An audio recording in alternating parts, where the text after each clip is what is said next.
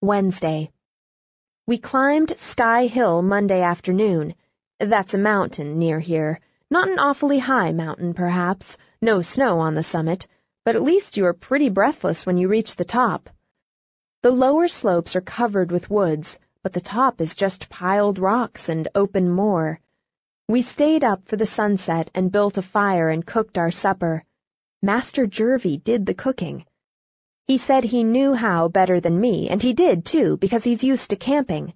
Then we came down by moonlight, and when we reached the wood trail where it was dark, by the light of an electric bulb that he had in his pocket. It was fun. He laughed and joked all the way and talked about interesting things. He's read all the books I've ever read, and a lot of others besides. It's astonishing how many different things he knows. We went for a long tramp this morning and got caught in a storm.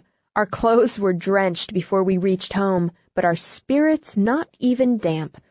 You should have seen Mrs. Semple's face when we dripped into her kitchen. Oh, Master Jervie, Miss Judy, you are soaked through. Dear, dear, what shall I do? That nice new coat is perfectly ruined. She was awfully funny. You would have thought that we were ten years old and she a distracted mother. I was afraid for a while that we weren't going to get any jam for tea.